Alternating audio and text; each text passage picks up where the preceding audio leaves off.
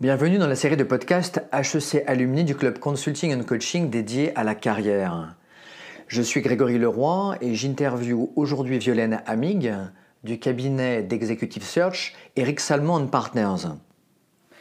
Si tu avais trois conseils à donner euh, aux HEC, euh, cadres supérieurs et dirigeants euh, qui s'interrogent sur leur évolution de carrière, quelles questions, euh, quelles euh, recherches, euh, quelles, zones tu les inviteras à explorer?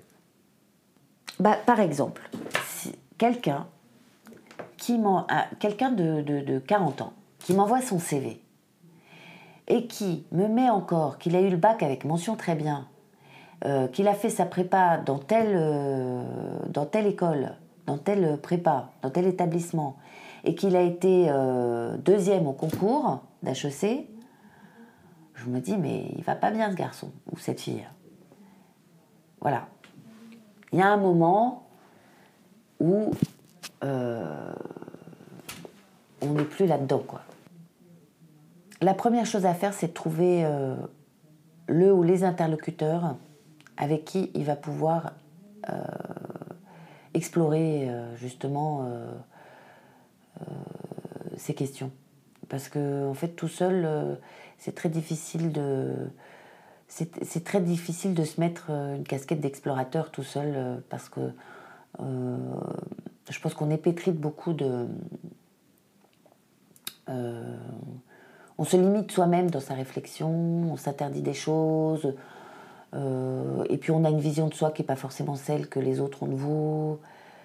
Euh, donc euh, déjà, mon premier conseil, c'est de trouver des gens à qui parler. Donc ça peut être des professionnels, ça peut être aussi des gens de confiance, euh, des proches, des amis. Il faut essayer aussi d'avoir une partie de sa réflexion qui est drivée par le rêve et une partie de sa réflexion qui est drivée par le possible. Et puis en fait, après, on se rend compte que l'un et l'autre peuvent être conjugués. Une courbe, elle vous aspire vers le haut, mais le haut, c'est pas forcément le même haut que celui auquel je pensais quand j'étais jeune. Le haut, c'est pas forcément euh, le titre statutaire, l'argent que je gagne, et toutes ces, ces- toutes ces cases qu'il faut que je coche euh, pour, euh, pour me dire ou pour donner l'impression que j'ai réussi.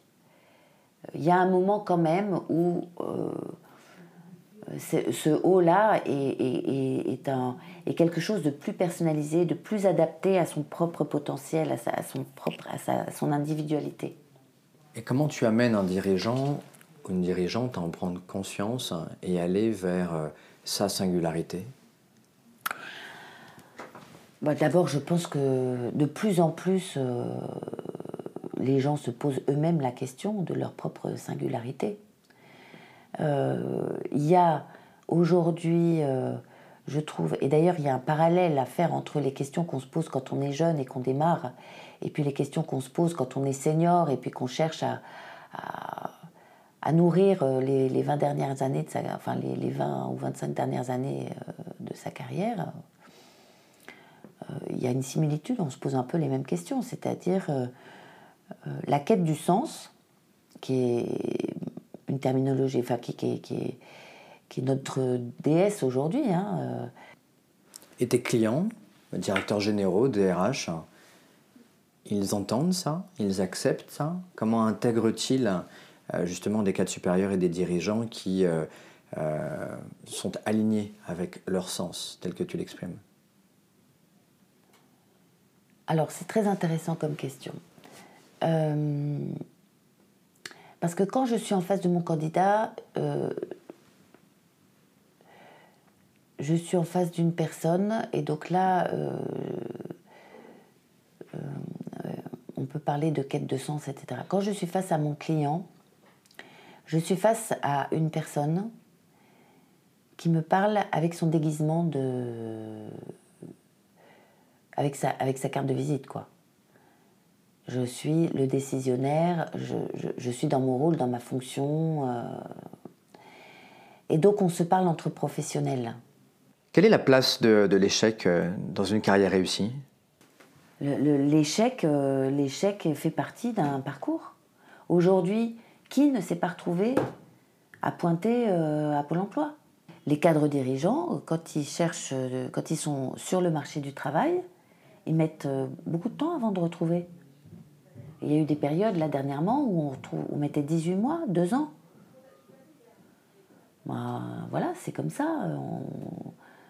je veux dire, si, on n'était pas capable de se retrouver face à un employeur potentiel en assumant le fait qu'on s'est fait virer et qu'on n'a pas retrouvé de boulot, avec un minimum de sérénité, sans avoir l'impression d'être remis en question au cœur de ce qu'on est, euh, ben, on retrouvera jamais de boulot. Donc, euh, et puis le recruteur, il est capable d'entendre, d'entendre ça.